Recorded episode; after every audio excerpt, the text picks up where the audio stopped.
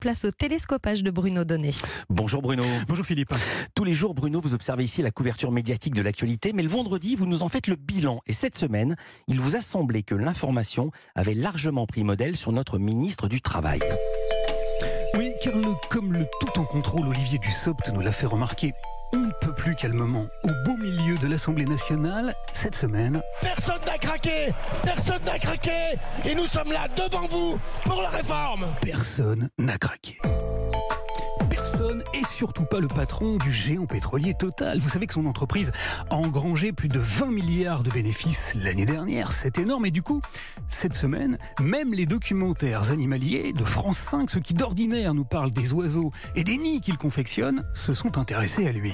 Depuis des années, il empile l'une après l'autre chaque brindille dans un équilibre complexe, tel un jeu de Mikado. Mais le hic, c'est que le président de la République aussi a pensé à Total.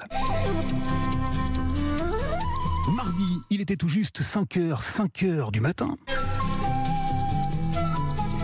Les camions étaient pleins de lait, les balayeurs pleins de balais, lorsqu'Emmanuel Macron a convié tous les journalistes à Rungis pour leur dire quoi? C'est une petite phrase qui a bien failli échapper aux caméras. Eh bien qu'il allait mettre à contribution le géant du pétrole. On va essayer de faire faire un petit geste diesel, vous allez voir. Essayer de faire faire un petit geste au patron de Total. Allons bon. Mais Dieu merci. Cette semaine, Patrick Pouyanné n'a pas craqué. Pourquoi?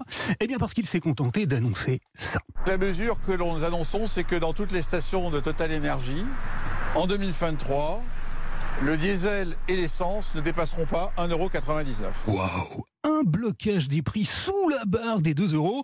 Alors que comme l'a confirmé l'économiste Anne-Sophie Alsif dans le journal de 20h de TF1. Normalement, les prix ne devraient pas dépasser les 2 euros. Pourquoi? Parce qu'on a un fort ralentissement de la croissance cette année. C'est vraiment bien fait. Et du côté des journalistes alors?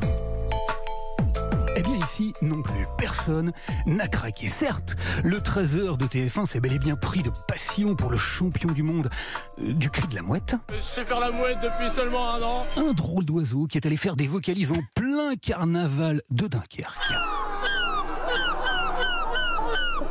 Eh, ça vient du cœur celle-là.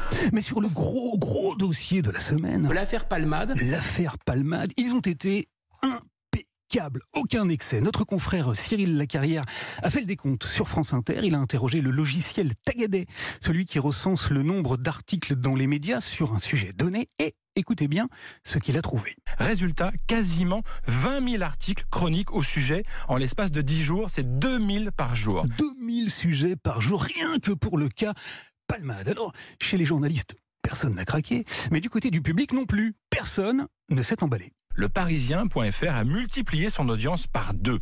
Depuis l'accident, il y a eu 25 millions de visites sur le site uniquement sur l'affaire Palmade. Et voilà, si les journalistes s'enflamment, c'est parce que le public adhère. Une logique qui m'a fait penser à une petite phrase implacable qu'avait prononcée en son temps notre très regretté Coluche. Quand on pense qu'il suffirait que les gens arrêtent de les acheter pour que ça se vende plus. Voilà, enfin pour terminer, un, le sujet majeur cette semaine, c'était bien sûr le premier anniversaire de la guerre en Ukraine. À Moscou, Poutine n'a pas craqué, il est resté droit dans ses bottes, ses bottes de tyran, et a continué à éructer contre l'Occident. Regardez ce qu'ils font avec leur propre peuple, la destruction des familles, des identités culturelles et nationales, la perversion et la maltraitance des enfants jusqu'à la pédophilie sont déclarés comme étant la norme. C'est la norme de leur vie. Mais de son côté, Joe Biden, 80 ans, n'a pas craqué non plus. En déplacement surprise en Ukraine, il a offert aux caméras du monde entier ce qui restera comme l'image de la semaine. Imperturbable.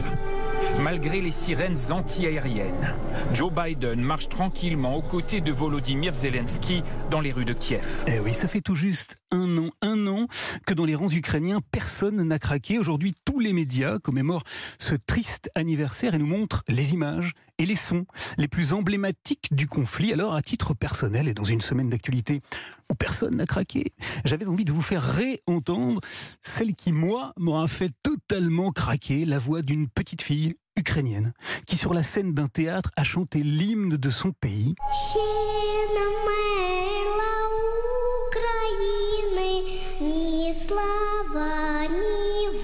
Elle s'appelle Amélia, elle avait 7 ans l'an dernier, elle en a 8 aujourd'hui et on lui souhaite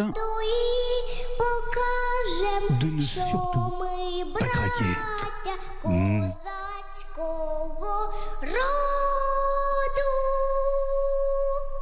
Merci beaucoup Bruno Donnet et merci Amélia. Bon week-end. À lundi. Ne craquez pas. À lundi. Bruno. Culture Média, ça continue sur Europe 1 juste après les infos de 10h.